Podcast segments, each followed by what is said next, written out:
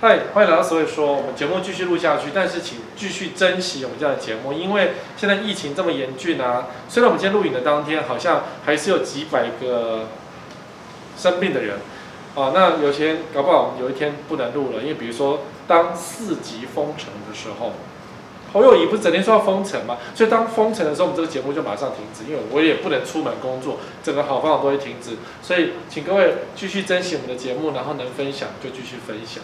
哦，因为呃，疫情不知道什么时候会结束，但有可能随时都会终止，所以加油，我们一起加油，我们一起加油，真的，啊，没办法啊，因为真的很恐怖哎，呃，大家装潢一下都还是鸡飞狗跳，大家卖个房子鸡飞狗跳，只要看到陌生人，甚至我是板桥人，就鸡飞狗跳。我们有个邻居啊，他呃本来想要回，他说他住台南，他老家在台南，但是他不敢回台南，为什么不敢回？因为呢？大家都知道他是板桥人，他住板桥，板桥有房子在板桥出没，所以呢，反正是他不敢回去，因为全部都知道他是台湾那个板桥来的，不是大家吓死，对着他喷酒精之类的，所以干脆继续住在家里面这样。疫情就是让所有人的人心都惶惶。那看房子怎么办？其实很多人都停止看房子，我觉得是一件好事，但是大家的内心持续痒痒，或者是说。你会觉得，嗯，此时不买更待何时，对不对？因为这时候疫情最差的时候，就像 SARS 当年一样，所以当然是这时候买才是好的啊。然后你去路上看看，其实很多房东店也继续开着，然后有一些建商的接待中心也继续开。但虽然现在很多建商都已经停止销售房屋了，但私底下的社团还是有在运作。所以本节目还是要继续要教各位什么是比较真实的一个房地产世界，还有你们该如何做功课。好，那你们的苦心声，其实我在网络上一直有看到，就是买家的苦，卖家的诈骗，我们讲很多了。买家的苦心声，其实我都有看到。那我当然知道说，你们为什么会发出这样子的苦心声？因为担心，因为着急，因为怕买贵，怕买错。然后，但最近这一则在 Mobile 领域，我看了只是觉得很好笑，但是好经典哦。预售的时候跟我说面海景的卖光了，所以他抢着买进去。现在交屋快两年，我还不用缴管理费。其实一开始你可能看不太懂，什么叫不用缴管理费？难道建商这么好心帮你缴管理费吗？不是，就是预售的时候跟我说面海景的卖光了，所以你只好买没有海景的。一个是这个，一个是他可能买最后一户面海景的，不知道应该讲快卖光了嘛？卖光了嘛？只剩这一户吧。所以你就只好花很多钱去买，因为这样的价格绝对没有漂亮，绝对是不好的价格。交快两年就要住进两年，到现在还没有成立管委会啊，所以就还没有办法缴管理费啊。然后建商可能还在卖，比如说可能整个社区只卖一户，有没有几率？有，因为我最近看了一则蛮妙的新闻，那个新闻是说。台中啊，他当然是故意在对我，就是说，台中曾经媒体报道说，呃，摩铁的入住率居然比大楼还要高，所以台中七期的空屋率非常的高。然后呢，那张照片就是一个七期某个角落是一个空屋率最低的一区，到处都是亮灯啊。那我看了当然就笑笑，因为台中的确七期啊，你从这个角度拍这几个社区，当然是有人在住的。那你转头看那个社区就没人住啦，你懂我意思吗？你去看那个，市政北一、北二、北三、北五、北七，有没有？有一些主要的路段，那个真的 motel 真的生意比较好，然后转过来都没人。为什么我这样觉得呢？因为那时候我还是去台中的歌剧院去演出，然后从台中歌剧院的休息室看出去，全部都是黑的，就是没有人开灯，我只开一两个灯而已。我都觉得啊，旁边的 motel 真的在排队，因为那是假日。真的排队进场哎，然后大家排队进场去 motel 玩一下，然后对比旁边的豪宅全都是空的，不胜唏嘘。但很多这两年，这两年不是就今年，不是就今天哦，这两年都会有发生这样的问题哦。说卖完不是不用缴管理费，就是卖不好，不用缴管理费，就是建商还在做销售，还在做持续维持。那如果说这个案子他讲说是在台北，那我们大家心里都知道是哪个案子。因为面海景在淡水也没有太多个案，然后不用缴管理费的，我想也没有太多个案，你我都知道是谁的案子，但我只能提醒你，就是如果你今天想要买海景第一排来住、投资，或甚至是当度假休闲用的话，你必须得小心了。当然不是颜清标这种，这个是 Costco 广告的正蓝居有没有？当年对不对？颜清标不是说消破坏第一排，如果你不听话，就把你剁一剁去做消波块吗？不是。其实我讲就是说，海景第一排当然是很漂亮，没有说。如果你今天你的尸骨变成消波块，当然无所谓，因为消波块是水泥。然后烂掉就烂掉了，然后呼起就呼起。但如果你今天是钢筋水泥的话，钢筋啊，你看到这一个就是钢筋钢骨在海边第一排的房子，全部都生锈，那锈到快烂掉，然后你可能稍微踢一下，整个就烂掉。你家就长这个样子。王宫景观桥受海风侵袭，这还得奖的哦。如今钢骨腐朽。烤漆严重脱落，现场糟乱不堪。不是说公共工程不公共工程不好，因为公共工程这是得奖的公共工程，代表说它有认真的在干，因为至少有人在看，有人在走。可是没几年就糊成这样，代表说其实海边第一排的房子以后就是这个样子。相不相信？各位台南的安平啦、呃九分子啦这一代的人啊，我你看安平，我点名到你对不对？安平啊，九分子。淡海，那淡水是海边第一排，只要是跟海边第一排，或者什么台中啊，台中还有多了火力发电厂的威胁啊，海边第一排的房子以后就是这个样子。但你不要这个样子的话，就每年花很多钱去刷一刷啊，油漆啊、粉刷，整个大楼重新弄啊、保养啊，你只能够每年花很多钱去弄。所以呢，台中目前卖的很好的是在台中的那个。火力发电厂附近的奥莱梧栖那一带有一个奥莱嘛，然后奥莱附近有很多投资型的房子在那边出售，不要去买。你要投资那就不要住，因为你住进去你就得花更多的钱去做维护，就是这个样子。有没有？海边第一排就是这样，你逃也逃不掉。你说我们建商看的比较好，我们是豪宅。不要自欺欺人了，所有人心知肚明，住海边就是会这样。好，那当然是说好。那个网友说啊，我们只到现在没有缴管理费，为什么？有可能是因为大型建案，因为网友并没有说是哪一户嘛。所以如果他现在是大型建案，就可能变成这样。黑道竹尾霸社区数千万管理费成竹尾金库，这个讲的就是在远，呃，在基隆的山海关，或是后来改名叫水美。那当然，它的建商是东帝士建设，后来东帝士倒掉，所以整个偌大的建一个社区，三十二栋住宅大楼，超过三千户，基隆有很多超大型社区，这其中一个。然后呢，可能就没有钱，房价很便宜，一平从可能八万、十万就有了。你要想啊，你只要买个三房两厅，只要三四百万，搞不好我们现在看节目首播的人，口袋掏掏都有这个现金。你买一间房子，的确，台积电三五张就有，哎，五张，台积电五张是多少？一张是快六百万，算六十万，不用十张就可以买到一张一栋房子，对不对？很不错啊。可是呢，这房价便宜啊，便宜有便宜的问题，所以大型社区很难管。说你今天，我不是讲这社区不好，这社区本来就不好，没有办法，它有它的问题。你看建商要倒掉，然后主委是黑道，然后钱要被 A 走。然后整个社区乱七八糟的，你当当你买便宜，所以现在也是便宜。我想是说，如果你今天买的是大型社区的话，大型社区的管理本来就很困难。在新北市，在都会区有很多大型社区，本来它就它的原本的问题。像我自己，我自己是社区管理委员，如果我的社区有一千户，我不知道怎么管呢？人太多，我根本就不想做，烦死了，一人一句话的声音就把我压死。所以大型社区本来就很难去监控，很难去管理，尽可能的不要去碰大型社区，除非你很有把握，你的智商能不是智商，你的社区管理的能耐能够超过我的限度，你再考虑去买大型社区会比较好。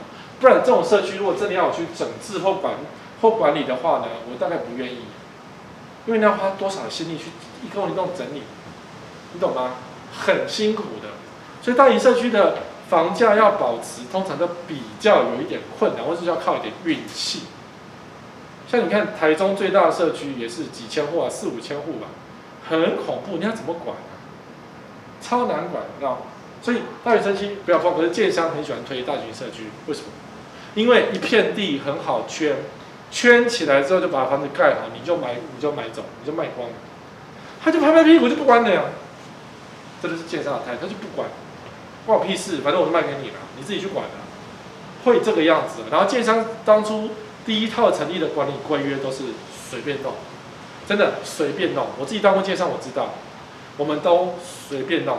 copy 一下，随便改一改，只要跟我介绍无关就可以，随便弄。那大家说好，当初我们又回到这个这个买方的心声。当初你跟我讲说现在卖得很好，纵使说现在疫情到了三级，对不对？可是，在三级之前，很多人很多建商业务都把自己的建案营造成我们这个案子卖得非常好，买不到什么秒杀什么等等，有没有？一堆这种秒杀，这样说秒杀，这个案子当初可能被塑塑造成一个秒杀，但是七户卖了八年，北市包普基豪宅终于完销，它也不是豪宅，它讲说包普基豪宅，虽然一点三亿在台北市真的不算什么豪宅，一亿多也真的是小 case。But 这个社区只有七户，卖了八年，很多建案都这样哦，一交屋。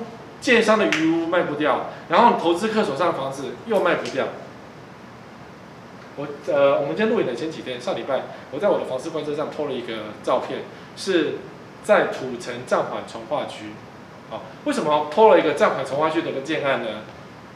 原因是这样子，因为土城不是有土城长庚医院吗？那土城长庚医院呢，就是当初在卖土城暂缓重划区的最大的利多，不是之一，是最大。所有的建案都说我们离这里有土城长庚，长庚要来土城。我那时候觉得，这边跟你讲过嘛，医院有什么好臭屁的？医院不就是个医院吗？有什么？对，台大都能都能够翻船，台大在金山也没有造成金山房地产大涨，猛涨，没有这个机会，没有啊。所以长庚医院跑到了土城，不就是一个医院吗？不是有个病毒很多吗？但我看到这个新闻是说，因为好像新北市第一个三十六岁因为武汉肺炎就死掉，就出现在土城长庚医院。看到这个新闻，我就马上去找房地产了。它的斜对面就是那一个社区，那个社区快要交屋了，一百多户在抛售。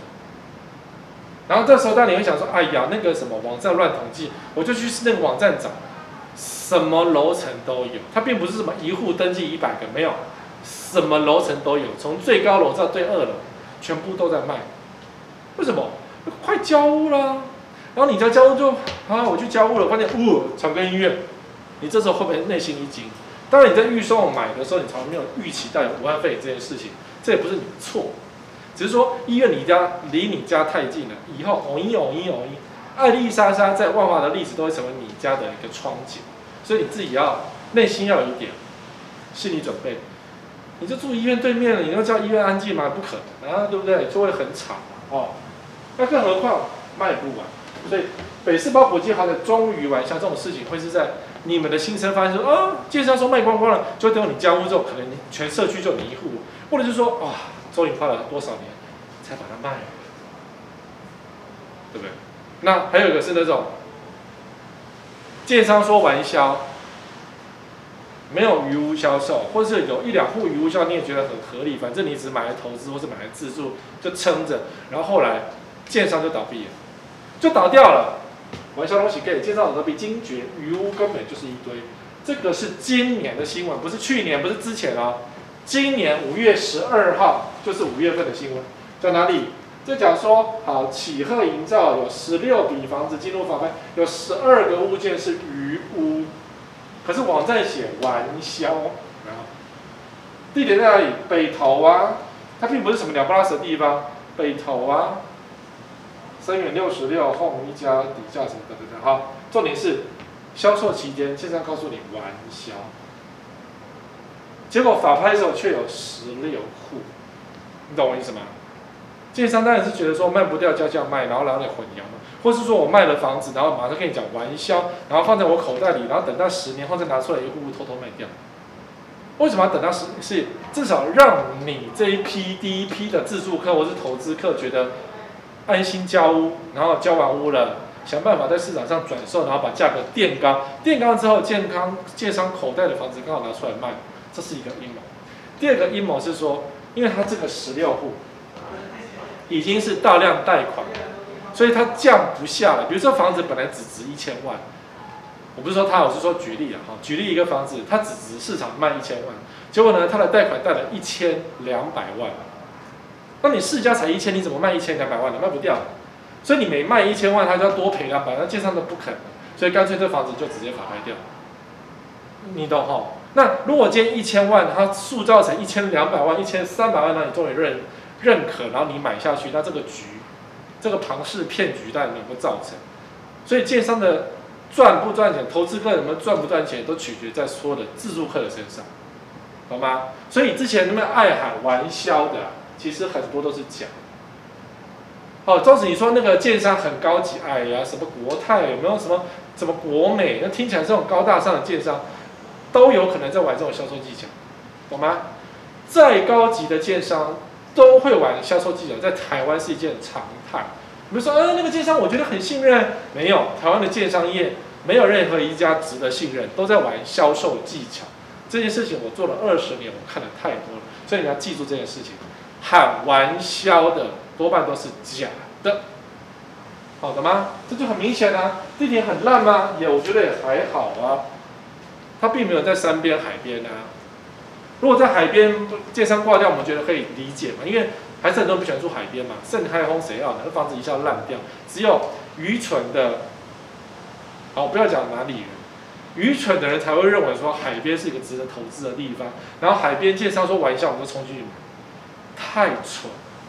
蠢到无以复加，蠢到那个房子盖好之后，我还要去拿出来笑你好多年，你等着看我笑你好。好，你们都知道我在讲哪些地区哦。我想你们自己的心里有数，哪些地区是会被被值得笑。如果你到时候还知道到这个时候，你还坚信说这些房子真的卖得很好，那你可以离开这个频道没有关系，你可以不要收看我的节目没有关系，因为我绝对不会告诉你，你的世界是对的，懂吗？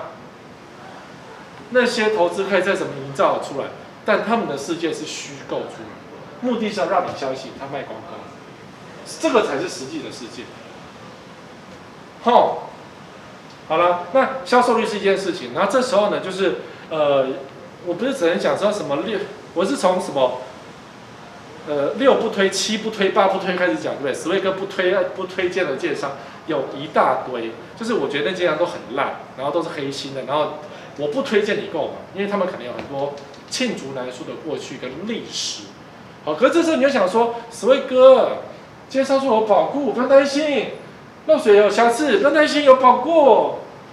他们说，他们一副很诚恳说，我们怎么骗你呢？我也要买啊，我我跟你是邻居啊，对不对？如果我这个奸商骗你的话，我们就一起告他啊，你就这样相信。好，还有一种是那种，哎呀，我告诉你啦，虽然说哈，这个公司本来就不好，可是我们这个牌比较认真，有没有听过？有嘛？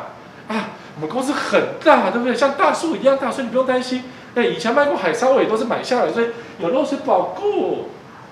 然后还有一家更扯，专盖漏水屋的建商。然后呢，他这一家某个建商推出什么漏水保固十年还八年？八年吧。然后就有人说可以买吗？他漏水保护八年呢，我就可以比较放心了，对不对？呃，这时候你会心里比较痒。可是我要告诉你啊。漏水保护是一回事，如果你家每天都在漏水，你怎么保护？八年保护，这八年都在修漏水，我看你怎么好好住，对不对？比如说像这个从柱子里泡喷出来的喷泉，这案子我们用了很多次哦。这也是在那个龟山，桃园龟山很有名的大建案，然后这个案子也是当年声称就是秒杀卖光光，投资客非常热烈的捧场，然后觉得。好，没有关系，这个建案本来就不是很高级，但是我们买的价格比较低，所以可能未来的基期，现在基期低，未来可以抬上去之类。但是呢，在抬上去之前，你们家有没有呼皮啊？这个柱子呢，整天在漏水，在漏，不管任何理由，它就是在漏水。然后呢，整个柱子漏进去的话，这个电在这里，它没有抽换的话，这个过三年，这个电线就生锈就腐朽，到时候。你的电就不通，你电不通你要怎么办？那整个打掉重弄哎，瓷砖全全部来全部都爱卡掉哎，更不要讲它水到处跑啊，他水到处跑，所以这种例子在这个建商到处都是。你要怎么封啊？你说啊，这个建商比较好，他会保护，是他有在修，没有错，他并没有不负责任，但修得完吗？修了八年十年还在漏水保护，你受得了吗？整天在漏水，你受得了吗？你懂哦？我说不推荐，有不推，就是就是这个样。那如果你真的还要买，你就去买，然后不要来跟我抱怨说你讲的是对的，拜托千万不要做这个事，因为太多消费者这样讲。好，那么还有那种，这个是桃园的案子，然后这个是新竹的社区，杂九百万买预售屋等四年。中燕屋盖了四年，却兼五缺失等等。好，这个是谁？江宏杰夫妻哇，他们到底要不要离婚呢？不知道。可是江宏杰夫妻购买的，现在已经江江宏杰已经要离掉了。那不知道这个房子是挂江宏杰还是挂太太名字？我没有去深究这件事情。But 你因为名人的光环去买这个房子，这种房子烂透了。哦，这在台南。我跟你讲清楚，对不对？这是新竹的社区，跑去台南盖房子。总之就是一个烂建商，而且这建商还没有列在我的不推内啊，我的八不推没有这一家。所以如果真的全部列进去的话，可能要一百一百不推，两百不推，我受不了。每一家没有一家可以买，但是这一家真的蛮烂的，真的。新竹很有名的烂。好，总之呢，台南这个建商，其实台南这两年、这两年、这三年，因为销售率、预售的销售率太好的关系，所以。很多建商都乱盖一通，都盖出很多漏水房。你说建商会保固没有错，可是你家想要睡个觉就漏水，然后整天这样修，然后现在武汉肺炎来了，你谁敢让那种对陌生人人去你家修理？万一他修一修，结果他自己中奖怎么办？传染给你怎么办？你就会担心这个事情。然后他一边修，但全身很热腾腾。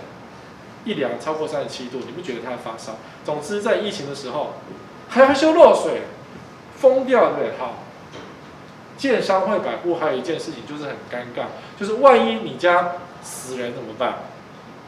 这个是讲远雄，建案传公安意外远雄，你知道被起诉在中和的，中和的左岸，中和的某个，其实中和的远雄们啊，不要讲那么明显。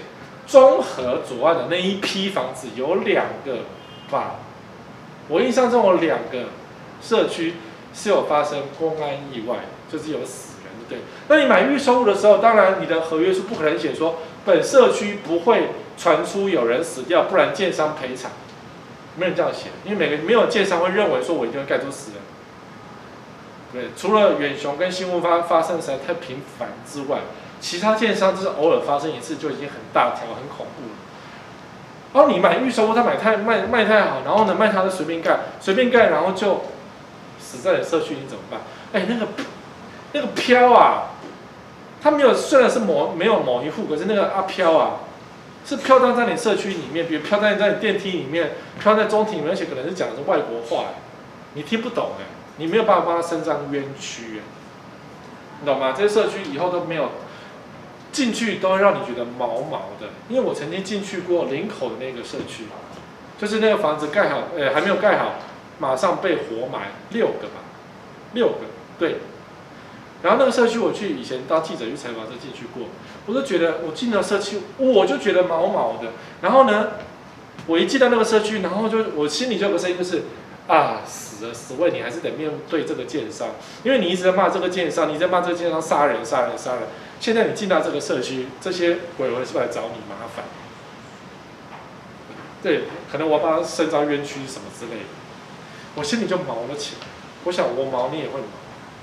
好，所以你买预售屋，你说哎不至于啦，我运气很好。没有，建商没有跟你管的，该发生的事情就会发生事情。你纵使起诉又如何？远雄，你知道赔所有的消费者一户赔十万，赔二十万又如何？他才不在乎他钱那么多，他才不在乎这一点钱。但是你的房子呢，你就不能够因为这个说我拒绝，我要跟你解约，没办法，除非你的合约上写说，如果发生公安意外就解约赔偿，可以，你可以试试看写，你可以试试看你要签这样的合约书，这样的条款，但是没有建商会鸟你，真的没有建商会鸟你说，本建商保证这个社区不会发生公安意外，没有建商会鸟你这件事情的，建商会说我是受害者，我只是发给小包小包包的搞砸，所以我也是受害者，我要跟他求偿，就会讲这种屁话。那你到时候求偿无门，你还是照吞，你就不敢住这个房子。然后当这个社区声名大噪了，就没人要住了。因为发生公安意外的房子真的比较容易跌价格，因为大家心知肚明，附近人都知道啊，一间啊我要修鬼啊，啊一间啊挪起啊，像这个，全台湾都知道，一间哦修起啊。对，新复发的那个新海城，哎，叫什么？新复发的什么？我忘记名字了，三个字，什么城？好，Anyway，就是新复发在乌日的一个案子烧掉。然后呢，网友就说：“史威克，史威克，他继续在盖。”好了，建商大人说：“我建商我负责嘛，烧掉的东西我自己会整理整理，我自己会继续盖下去嘛。然后呃，政府会看过嘛，所以有政府请安心。”咦，这个计划，这句话好像很常听到，有政府请安心。不可能，在营建业的世界，有政府绝对不安心，因为太多官商勾结了，官商勾结到营建署长下台，还是要继续官商勾结。所以房子的事情，有政府绝对不安心。在房地产的世界，在疫情的世界，可能有政府真的比较安心，可是，在房地产的世界，有政府绝对不安心。官商勾结最容易发生，就是在营建业跟政府这一块，建管单位太容易黑心了。所以我跟你们讲说，只要烧过就不要买。不要管说，因为他什么可以跟你讲说啊，我有认真的修复，没有用。除非他给你一个那个维修履历，也就是说，好，我真的烧过，那个新闻查得到。然后我已经全部拆掉了，好，新闻查得到，我已经全部拆完了，拍照在这里给你看。他等于重盖一栋房，那可以。重盖，那可以。但目前我们看到的是没有这样子作业，他没有全部拆掉了，就重盖啊。他只是看看而已啊，那钢筋被烧得乱七八糟，有点脆掉。呃，所以不要碰比较好。那便宜一半呢？没有卖不掉的房子，对不对？打八折好不好？你要不要碰？打八折。哎，这案子可是有在预售，在那个房东市场转售哦。如果打八折，你要不要买？七折？不行，六折，半价好不好？我跟你讲，半价都不要碰。你说哦，买起来租给人家。那不是，万一这房子倒掉，是害房客死掉吗？不行，你这样子你也跟他们是一样的黑心。那如果你买了怎么办？你只好监督，真的，你整天去找工地主任说你这个没有拆掉，不行，你这个没有把它敲掉，你这根钢筋已经脆化掉，或者你要去直接去找一个结构技师，自己组一个自救会，然后去对工地做鉴定。这案子烧得很厉害，烧到整个。乌日、台中都有黑烟出来，然后我们录影的今天，好像昨天板桥又烧了一栋，我还没有去查证这个新闻的真伪，或是说有没有上的新闻。可是板桥的江翠北侧重划区，真的又烧一栋哎，诶，我不确定是哪个建商的，那真的又烧了，到处都在烧啊，台中整天烧，那板桥也整天烧，板桥的江翠北侧已经已经有四五哦五六个，五好像有六个建案发生公安意外，六个，你们可能不好查。或是你过两天就忘记，然后你就觉得不会啦，我们运气不会这么坏啦，结果你一定买到一个烧掉的房子。只要有烧掉，以后的房子就比较容易脆化，然后呃就比较差。然后它为什么烧掉？工地管理不良啊？为什么别人不烧你会烧呢？工地管理不良啊！你不要讲说我现在没有买兄弟茶就被烧掉。台湾现在兄弟茶在营建业早就已经按耐好了，从土方什么都已经按耐好了。所以发生兄弟茶的机会不高。那有人偷偷溜进去烧那个放火，那也代表工地管理不好。对，哦，建商的话，呃，业务的话不要信，业务的嘴猴溜溜。业务最常讲的一句话就是：我要买一户哎，我要给我丈母娘住哎，我是个孝顺的业务，您相信吗？我以前带人家去看房子，每个业务都有买自己的社区。每一个都有，我真的有时候觉得哦，你们拜托，想说谎，换个借口，不要说每个人都买一户，换个借口嘛。因为每个人我也有买一户啊，哎，不信我可以看合约书，每个人都讲一样话，你不觉得很腻吗？可是就有人会相信，所以啊，就会有这样的新闻：经理自杀，姐妹三百零三万买房一套，我见到赔金，雇主金在接待过来我被骗，什么意思？就是他去接待中心吃个火锅，买个案子，然后呢，建商给他推销说：“哎呀，这户给你看，我也有买。”的确，他有买。那个经理真的有买，就就把经理就把自己买的房子就卖给这个姐妹花。所以，然后呢，是是预售屋转售，但我不知道签什么合约书。后来那个经理自杀了，那姐妹说：“那我买的房子呢？”经理说：“我我基金哦，被骗。”对，被骗了。你去买个房子，你会被骗的。这种建商真是烂到了极点，你还想要买，我都不知道为什么。嗯，他们不是 VIP，我们 VIP 才不会被骗。哎，我听过这样的说法，就是。自以为是这个建商的 VIP，所以比较不会被骗。然后这些人都不是 VIP，都是那个找到的那个下台阶的垫脚石，所以他们容易被骗。我们用 VIP 就不会被骗。这种话你还相信吗？拜托不要信。哦，我们 VIP 手上拿的比较便宜，所以卖给你比较便宜。拜托不要信。网络很多社团都这样挂了，你这样还你此时还能相信的话，你的钱就真的是太好骗。所以呀、啊。终于之前就有一些媒体做一些比较正确的新闻。你看，房地合一二点零加三五全面代收物件激增三成，就是今年七月房地房地合一跟那个实价登录二点零都在七月要上路。不管疫情有多么严峻，七月它就是要上路。那你看今天是六月，然后现在七月只剩不到一个月的时间，你来不及卖房子。之前呢，五月份通过，四月份通过的时候呢？啊，三月有消息的时候呢，没有人相信这个事。好，等到五月份通过的时候，还是没有人相信说，啊没关系，那个呃我们赌一赌，赌到六月份再卖就好，赌到最后一天再卖。结果现在武汉肺炎来，全台湾都不能够去看房，那你不全部卡死吗？你到七月正式上路的时候，你的预售屋就卡住了。你告诉我谁要买你的预售屋？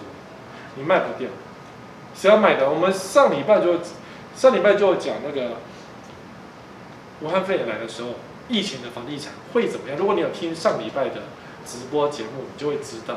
那现在可能这是四月份激增三成，到了六月份可能激增八成，激增一一百都有可能。只要等媒体统计，等那个业者自己统计，我们没有统计数字啊。但可想而知，投资客心里非常的焦虑，然后呢就卖不掉。这也是呃网站业者的统计。这案子已经三年了，张翠万交屋当初也是秒杀，卖光光，秒杀哦，然后交屋三年哦，然后目前呢转售率有八十八户，当然这个八十八笔是很高的一个数字，我们之前大概几个月前讲这个社区大概就有四十几笔，有没有？我们可以回回想一下，以前每次要讲房地产抛售，讲预售屋抛售。这个社区都会被我拿出来讲，然后那时候只有四五十户而已。那我还算过，那时候最好的时候，一个月卖掉一户，有没有？一个月卖掉一户，所以四五十个月卖到四五十个月才能够卖掉这个社区的余屋，或是说投资客手上的房子。然后而今呢，八十八，越卖越多。那你说江翠万也是第一个案子，那后来江翠 Park，或者说之后所有的同栋房子堆上去，那它怎么卖得掉？卖不掉。然后你想说啊，哪几栋烧掉，你就吓死。谁要买烧掉房子？啊，谁要买公安意外的房子？因为有公安意外的陆续要完工交屋了，对不对？那些发生公安意外大概四五个、五六个，江翠北侧重划区全部加起来六个，目前应该有六个发生公安意外。那陆续要交屋，那怎么办呢？那你又不买，然后就全部堆起来。那现在不能看房子啊，所以投资房地产就要遇到这种特殊，其实也不是特殊。这明明就是明知道的事情，然后你就会卡死。像我们不能出门，我还是可以开户，我可以买台股，可以买美股，股票继续买卖啊，没有问题啊。可是你房子连看都不能看，连交屋验屋都出现了状况，对不对？因为现在烟雾有问题，因为不能够五人以上，啊，不能群聚，因为怕会传染给别人。然后他去看房子，去看到什么，呃，就我可能身体有菌，然后带给你，你就死掉这样。所以大家都会担心说，今天看房子是不是有问题？哦，所以拜托不要再投资房地产。这个武汉肺炎是对房地产业者跟投资客一个教训，因为你不能够去乱看房子，看房子身体会受伤。我最近这几年比较少去看成屋了，这为什么？因为早些年我也是一天到晚到处去跑去看房子，很多建案都去看，很多中古就去看，然后做了很多专栏跟一些媒体，比如像 Smart 杂志或者是。呃，或是一周刊，的一些看房的一个专栏，然后带很多人去看房，后来我就不看，不看除了是景气问题或是不该看的房子以外，就是我看看房子身体就会不好，因为就会沾到不好的气，然后就会被阿飘的气所伤。你不要不信邪，我当年也是不信邪，我想说我行得正。我不是讲过一个故事吗？我去万华，哎，不是去北投看了一个房子，我不知道那社区多有名。进去到了主卧室，我的内心揪了起来，那个心脏都快扭成一团，就觉得好哀伤哦。然后出来没事，然后走到厨房呢，哦，我内心又揪了一团，我不知道为什么，我就是主卧室跟厨房这两个地方，我内心会揪成一团。然后一出来就又没事。然后后来一去查这个社区，居然是北投非常有名的三大鬼屋，以前烧过啊，然后就死很多人啊。然后后来就是老灰啊住楼上啊。然后我们就去看那个房子啊，那老灰啊也走了，啊，所以有可能是老灰啊，就是他整天在卧室跟厨房里进出而已，然后或者死在房死在家里面。但我那时候问房东说是不是凶宅，他说不是。不过房东说的话也不用想听，只是我进到房子就开始哀伤，然后后来就感冒一个月，这种事情太常出现，所以拜托不要乱看房子。房地产投资它必须要有点身体的，心态要你看哦。好的，可是呢，这时候你们就会想说。煞的时候买了就赚翻，所以现在更要提倡。这一句话传遍了所有的群组，只要你跟房仲有交易，房仲就已经传跟这个有关的话给你，然后底下附上一些他想给你看的那个物件连接，所有的业务都在讲这件事情，是这样的。当年 SARS 我也是在做房地产，那时候板桥旧巨蛋一瓶十四万，便宜的要死，然后再啪啪啪卖光光。旧巨蛋是曾经是板桥最高大楼，曾经吴宗宪代言的那个大楼，就是那个五指山矗立在那个华大汉桥头的那五指山。我每次都觉得，我只要去新庄，都觉得都已经穿过五指山。回到板桥，哎呀，没有在五指山穿越，就是旧巨蛋。那时候一平十四万，吴宗宪代言。但房子有出一些问题瑕疵啊，这我们就不讲。来讲就是说。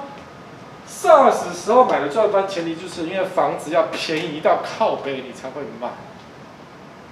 好，所以现在出现了武汉肺炎，所以武汉肺炎到目前为止并没有大幅度的降价，没有哦。那没有降的靠北，你哪来的赚翻的机会？没有啊，除非你是荷兰，对，房子就像郁金香一朵一朵传上去就变贵。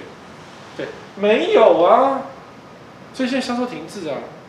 所以我很担心，就是说，万一今天建商为了抢业绩，马上寄出七五折，像之前新复发在二零一二年跟二零一七年的时候，把的房子打七五折，销售他的余物，然后就啪卖光光。那如果今天新复发又在这个时候打七五折，你会不会去看？你可能会去看，纵使那房子有发生过公安意外，死过人，烧过房子，你搞不好也会买单。可是七五折一出现，然后你去看房子，然后你就群聚，然后你就中奖了，你就得武汉肺，你怎么办？在有疫苗之前都不该做这件事情，因为现在台湾疫苗不够嘛，所以在我们疫苗打到我们可以把口罩拿掉之前，都不应该任意去看房子，因为建案已经发生过状况。确诊足迹今天多个夯建案，好，这个呃。大安区这样子，其实青鸟书店进驻这个，还有一个是在板桥。板桥是一个叫什么什么消失制造所，里面卖一些那种怀旧的东西。可是它是一个建商卖的预售的建案现场，然后就有确诊者足迹去看过这个。我当时看到我就觉得，哎呦，要死我终于遇到预售屋了。怎么可能预售屋不会中奖呢？市场会中奖，预售屋怎么不会中奖呢？因为大家去看房子都以为自己很高级啊。然后就觉得自己很干净，然后不会不会得到确诊，可是确诊足迹在里面，所以现在很多建案全部关门。哦，希望新复发不要太早打折，新复发打折我都很担心，说他打折，然后万一大家群聚，然后中奖怎么办？因为魁山中学做个毕业典礼都赢不了那个清法的事情了，有没有魁山中学的？北投魁山中学，天母人抗议哦，说魁山中学不是天母哦。但我不知道，那不管他门牌是天母还是北投，总之就是魁山中学，很丢脸。那不是炫富，那叫丢脸。更小心眼呢，那这一届魁山中学毕业的，这是丢脸丢到死。你如果长大以后跟我讲说，所以给我是魁山中学，我一定叫你出去。好，我觉得这个太丢脸，这个学校教错，董事会教错了，学生也不应该出席毕业典礼才对。你也不是这样出席，你有权说不要哦。学校说，董事会说我要开毕业典礼，你可以说不要去哦。那家长还是让小孩子去啊，这这是不对的。你说没有钱拿不到毕业典礼，我告诉你，不去你你照样拿得到毕业证书，他哪敢不给你毕业证书啊？懂吗？如果你因此而被学校记过，我都跟你拍拍手。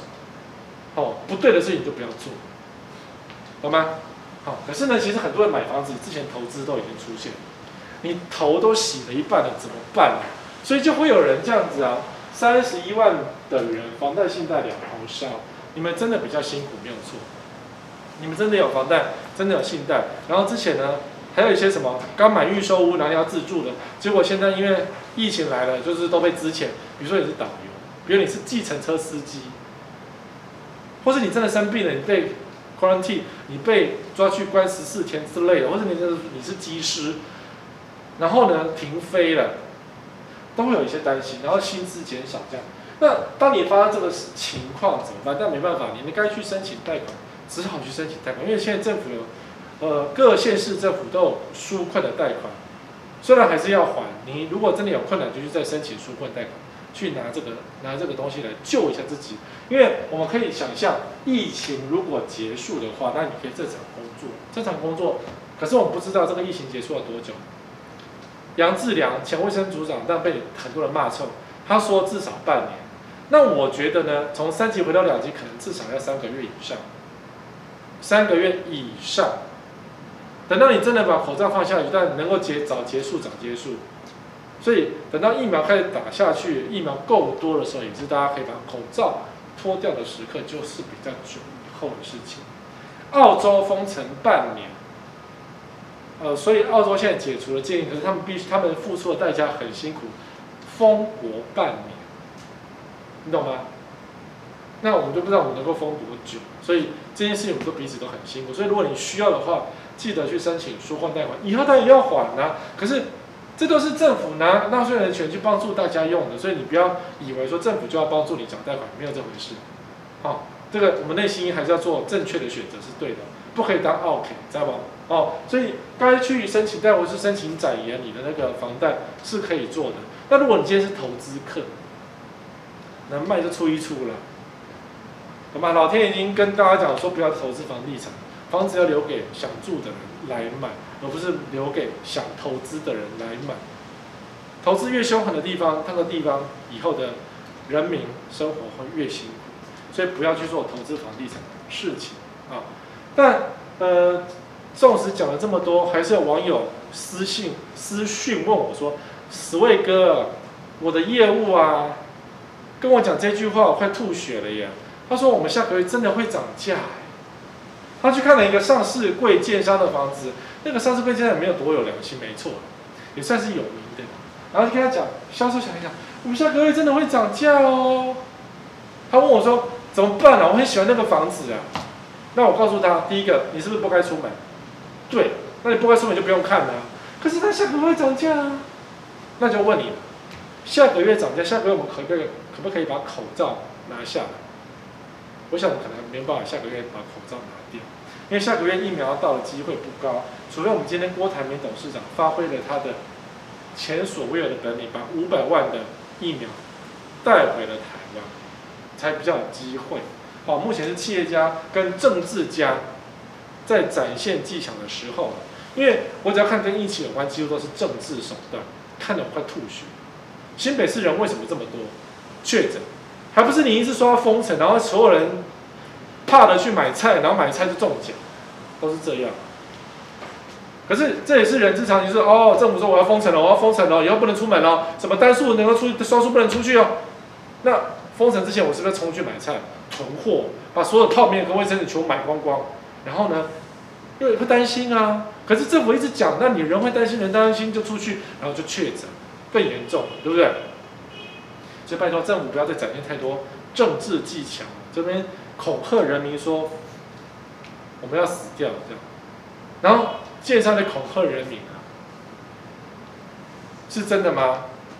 但不是的，最近有个成交是这样，屋主入手八年不等了，七期豪宅毛坯屋，忍痛赔八百二十万卖出。其实赔售的新闻还是一直偶尔会做，那不是常常做，是因为记者有记者的压力，记者不能够整天做利空，因为报社就赚不到钱。你看苹果日报的资本就倒掉，一周刊也是倒掉，因为钱赚的不够多，懂我意思吗？如果今天建商供养这个媒体，那这个媒体就安了啊，所以他就会用力的赚钱，他就不会写这种东西啦。所以记者偶尔只能够偶尔，比如说十则写出一则利空的。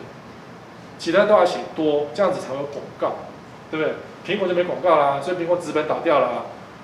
以前苹果真的很爱写空哎，动不动写什么建商坏话就建商不爽啊，那就把你整个就不下广告，然后这么多开销做不下去，所以苹果纸本就倒了嘛。那一兆块也是，又没有广告。哦，当然这也是跟历史有关，就是说大家都网络化，网络化。那你看，不讲还是赔售，所以你说下个月要涨。屋主入手八年还是赔售，赔售还是有，不然你的房子还是一直涨。你说这个案，哇，涨价也是个案，哦，那那你说，现疫情这么严重，连房仲都快吐血。狮子王冲击泸州，待看胜一城。房东说，店头月烧六十万苦撑。我们今天录影的这时候，但搞不好下下个月下个礼拜有改变，就是已经有人加盟主。加盟店东在希望公司啊，就是那个加盟总部，拜托降一点月费，我们撑不下去。他说待看剩一层，我跟你讲，一层还是是客气，待看零才是比较有可能。因为有些店头已经关起门了，不做生意了。对于房仲来讲，房仲也是人啊。房东待看也担心他他得武汉肺炎，他有家人要照顾啊，你懂吗？他也不想成为感染者，到处看房子，到处被人家像。蟑螂一样打，所以大概要见减低嘛。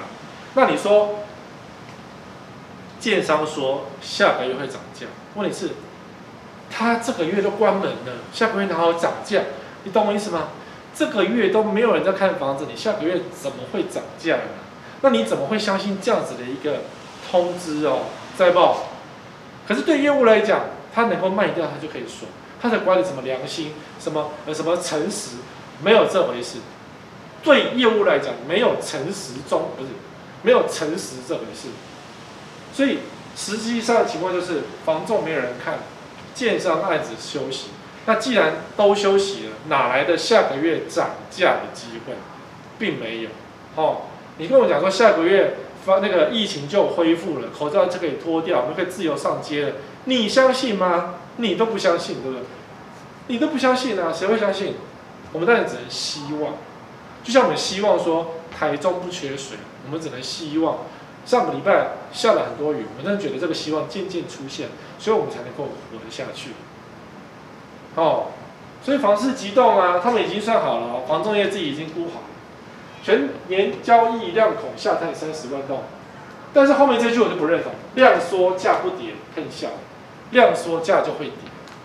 你价不跌，量又缩，怎么打开这个僵局？现在根本就没有销售，没有销售，这样，哦，所以这个是五月二十七，就是上个月底他们做的一个，本来想说今年会大好，就今年不行，去年不行，房市结束了，房市的热潮，前一波的热潮结束了，但结束不是因为政府打炒房的关系，结束原因是因为武汉肺炎的关系，哦。那你买房子了，你已经买了，你已经买了，然后交屋了，才发现，靠北，这个格局看起来很棒，怎么变这样？如果说哈格局都很好，我相信室内设计师就要全家饿死，因为室内设计师就是靠修改格局而赚到钱，不然室内设计真的要饿死。可是呢，现在那种卖两房三房，不管任何的高级建商还是低级的小建商，都盖得很烂。都规划得很烂，烂到一个爆。可是很妙的是呢，你们看不出来。我很讶异是这件事情，就是明眼人好了，可能是我看房子看多，所以我一看就知道这房子很烂。结果你们都看不出来，然后你们就这样住，就觉得哦，这房子真的很美，采光好，风景好，这样子乱来一通，像这个。这是因为经过设计师的修改之后，看起来比较漂亮，颜色和缓许多，然后空间感觉还不错。比如说这个是床，对不对？然后呢，梁在这里还可以闪过梁哦，然后这边还有一个空间哦，闪过梁没有压梁，然后对不对？还有这么大一片的更衣室、衣柜，还有一个珠宝台，哦，对，化妆台，OK 嘛？可以对不对？可以。这是经过室内设计师做完才变成这个样子。那你说啊，史卫哥，那就好了，那就找这个设计师做就好，我们这种烂格局就会有救。不是，这是这个格局，也只有这样了。如果你今天是要放双人床，你要注意它是单人床。你要放双人床，它是没有机会的。如果放到双人床，它只要卡掉重做，然后这柜子只剩一半，所以你的衣柜只剩两个，你就不够了，你的收纳就不够，你衣服就不能买了。我们之前看过，呃，在一两年前，这一两年内，我们讲了很多那种烂格局，有没有？衣柜只剩八十公分的，然后衣服只能挂在床头，只能挂在你脚上，你睡觉的时候脚要伸在衣柜下面的那种格局，我们都讲过。没办法改啊！如果你今天是双人怎么办？夫妻俩不能睡在同一个房间呢，你睡不下哎。那你买才知道，哎，金山当初样品屋根本不是这样，那是样品屋啊。好，金山样品屋就长这样，看起来很漂亮，对不对？有没有适应？啊，史威哥，采光通风都好，你不要再挑剔了啦。到底要什么这么会挑剔？我们没有房子买了，你这样讲嘛，住哪住路边哦？我，这样发出这种奇怪的奇怪的讯号。但是你看，这个是样品屋，很漂亮，but，你们看到 but，我还没有讲答案。答案就是冰箱放哪里？来告诉我，冰箱放哪里？这是餐桌，这是那个瓦斯炉梳妆台，对，瓦斯炉嘛，琉璃台这里。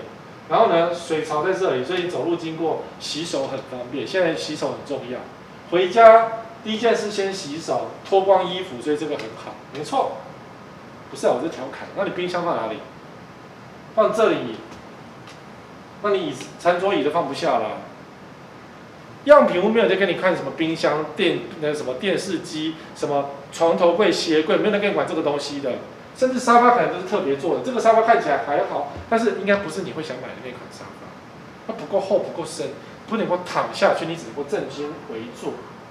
你不能吃电视餐，因为这个桌子这么小，你只能吃便当，不能叫电视餐。你不能放三菜两什么什么五菜一汤、四菜一汤放在这里，不行，你只能买便当再吃电视餐。好，虽然现在米其林餐厅都叫电视餐了，就是都都出餐盒了，什么颐宫也出餐盒，移宫也可以外带，外带都有打折。所以各位这时候用力的去吃你心仪的餐厅，外带都在打折，用力吃，米其林三星也可以达到七折八折，忘记几折，总之打折扣很划算，请各位用力去吃。我们平常以前舍不得吃，吃不起的米其林餐厅，你这时候赶快去把它吃到爽。打折，好吗？你只是不能进去吃，可是可以带回家享用啊，很爽的。我有个朋友，他整天吃米其林一二星哎，因为他家住大直，大直就有好多家米其林餐厅，他就每天绕过去带一个就回家，看得我好羡慕，口水流出来。我住板桥，板桥没有米其林餐厅啊，没有啊，所以我去台北市吃米其林餐吗？没有机会啊，太远了，我们只能吃吃鼎泰丰，聊表心意这样子。好，这时候请各位用力去外面吃，带外带回来，打折的时候很难得，就是只有这个时刻。好，可是回到房子，没办法打折，你冰箱放哪里？史卫哥，我们家不放冰箱，我们决定不买冰箱，我们不喝冰的，可不可以？可以。那你要洗衣服吧？这这个是之前超有名的案例，床头柜放着一个洗衣机，你要怎样怎么睡啊？当然，因为后面是浴室，所以它管子从这边接起来，你们看不出来的，因为那个照片看出来把它接起来，所以洗衣机没地方放。然后这时候也有网友就跳出来说明，就说：“哎呀，房东愿意给洗衣机，很棒的，你不要嫌弃的，你睡这边试试看，睡马上死掉，霉菌哎，在旁边哎。”好，那他没有讲说你今天买了预售屋，对不对？你变成被看光的预售，被谁？被我看光。有点模糊哈，这这个房子，我不管它好不好看，你觉得很漂亮的窗景，这也是我整天给你偷看的一个窗景。我如果没事做，我就在那边看说，说啊，有黑人模型山，啊，有黑邻居那模型孔。我在家里看着你，也不是我的，也没有罪啊，我并没有。我大方的偷窥，只要不要录影就好。啊，有那模型，啊，有玩 gay 有没有？啊，要吵架，啊，那不是什么呃艺人啊？你知道为什么？艺人怎么可以在家里面干嘛呢？哦，很明显啊，很多人买了预售屋才发现，原来你家的栋距这么近，这么近就不要怪邻居偷看。那那你说，啊，十位哥，我们窗帘拉起来，这里有窗帘吗？又可能跨博，对，你就过着暗无天日的日子。还有一种乱买房子，建商说管理费一坪六十块，为什么是六十块，不是八十一？因为六十块是一个我们常见的数字，让你觉得好像有点贵，又不会太贵，所以买个三十坪三六一十八，所以一千八百块觉得好像很便宜，就后来什么都不不够，六十块通常都是不够，比如说建商交屋给管委会，马上涨到一百块，嗯，要挟我们怎么死啊？涨价的理由还是有，哦，比如说公共电费出现。当初六十块呢，电费是含公共电费还是不含公共电费？有些社区呢，电费是拆散在各户里面，所以六十块是不含电费。那有些是呢，全部集中在管理费支出，所以变成是说管理费是一样嘛，羊毛出在身上。那你看房子的多，管理费就越高，光电费就变得很高。所以你住进去，你会发现不吃不喝，别人住得很爽，你是投资客，你要缴很多的电费。那余屋的频繁看屋，你看余屋啊，我要在这边。余屋的频繁看屋，然后呢，电费用的人电梯用的比较多，那不是要缴电费吗？代销请年轻又健壮的保全，保全。如果任何社区请这种猛男帅哥哦，在你家，这都是一个销售风景，这都要付钱的耶。然后建商当初请这个，然后跟你讲说，哦，我们六十块一坪哦，等到你交屋给管委会，管委会舍得花这个钱吗？你说这一个月不是三万块？这种帅哥猛男，这个月至少要给他五万块，他才愿意做这个工作嘛？五万块，然后你说好，我们社区人多，三万到五万多，两万块可以吧？你算一下就知道，你是叫请一个，还是要请三班警卫都长这个样子？然后你要不要叫女生呢？漂亮一点的，因为地方妈妈还有地方爸爸都要讨好。所以全部年轻的话，你的保全费就非常的贵。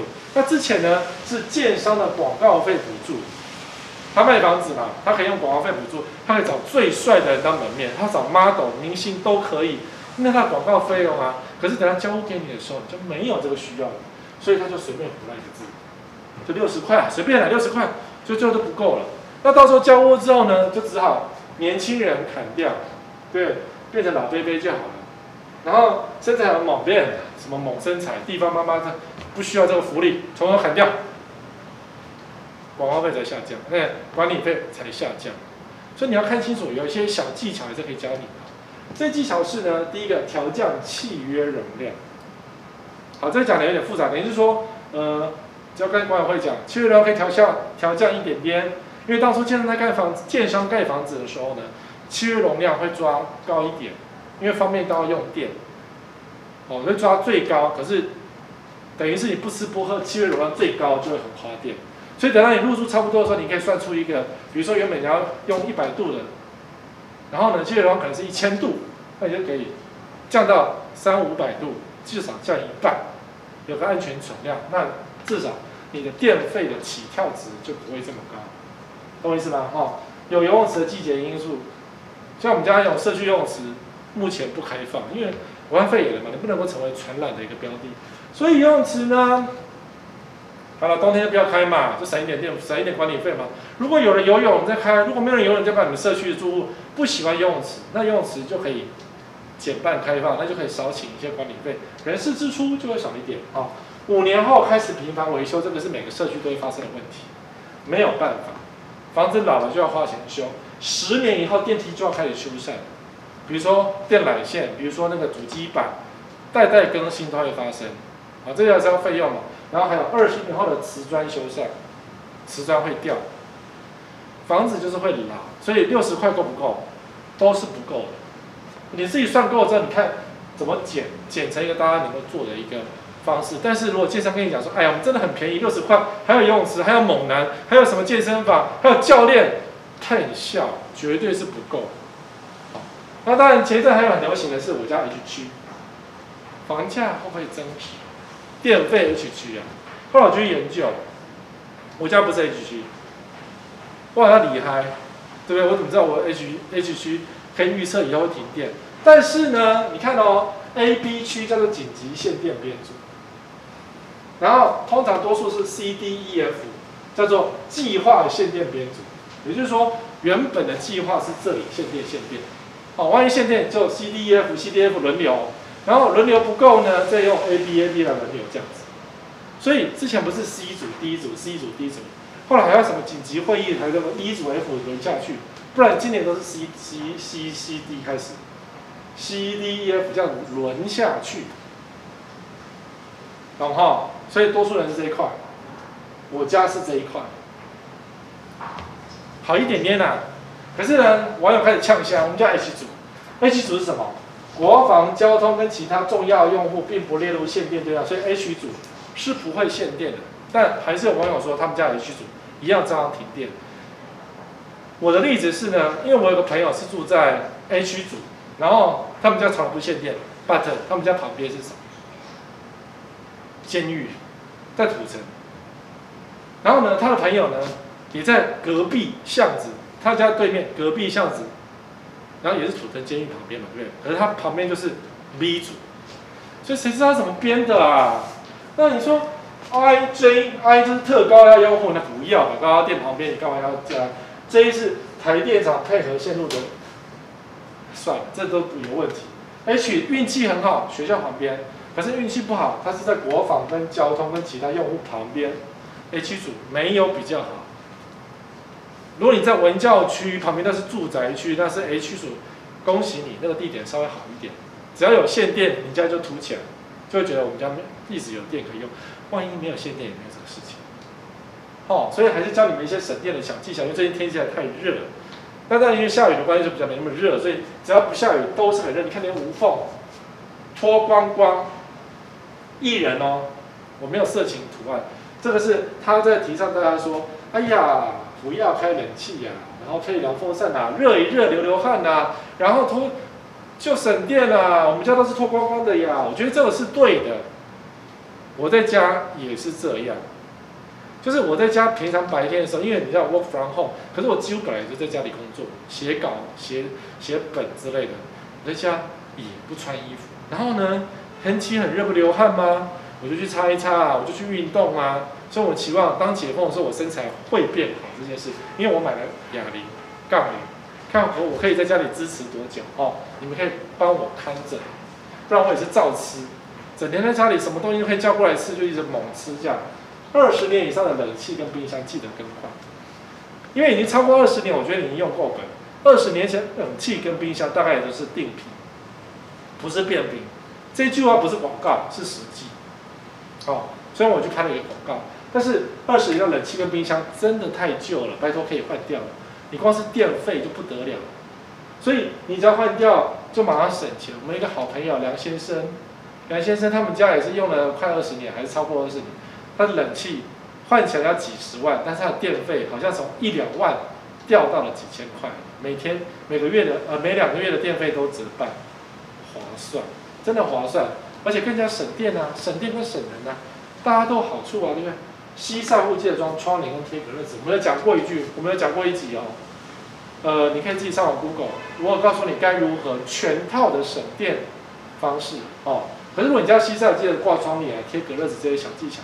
你应该要做，再来清水拖地。我很热的时候我就去拖地，夏天我在家里不穿拖鞋，所以只要有一点沙子我就不爽，我就拖地。拖完地是不是全身都是汗？对，我就去洗冷水澡冲一冲，就很凉快。所以我白天在家里真的不太开冷气。但一个是房子选得好，没有错。我自己的格局朝南的，我觉得格局选得很好。我教过你们啊。我教过你们哦，不要说我十位哥就很棒，你跟着我买就对了。没有，我们那个角度也没几户，哦，不是要跟我买跟我住，跟住我楼上楼下这没有这种事情。哦，我已经教过你所有的本事，清水拖地，利用水来降温，你的房子不会这么的热。哦，关窗不要对流通风，在天气热的时候不要开窗户，拜托，窗户要关起来，因为窗外的热风吹进来，你家就会非常的热。所以如果你是刚好是家里有风的情况下，可是进来是热风，你要把窗户关起来，你家就会保持清凉。有没有哈？关上那个热风的来源，这是正确的哦。你不是说十个保持对流，没有关窗才是对。然后开冷气加电风扇，大家都会做没有错，就是对流嘛。因为这样子，比如说我睡觉前会开一小段冷气，我最近发现我可以开二十九度睡觉，相不相信？二十九度，我开二十八度我会冷哎，二十九度加电风扇刚刚好，你可以这样子吗？或是我就把它关掉，你不要吹，因为只把自己冷却而已。好了，我们讲了一个小时关于买方的心声，你们有任何的心声，记得还是留言给我，我们还是想办法。虽然疫情这么严峻，还是可以帮你做出你想要的内容，让你知道买房子不要被受骗。好。我们下个礼拜同一时间再会。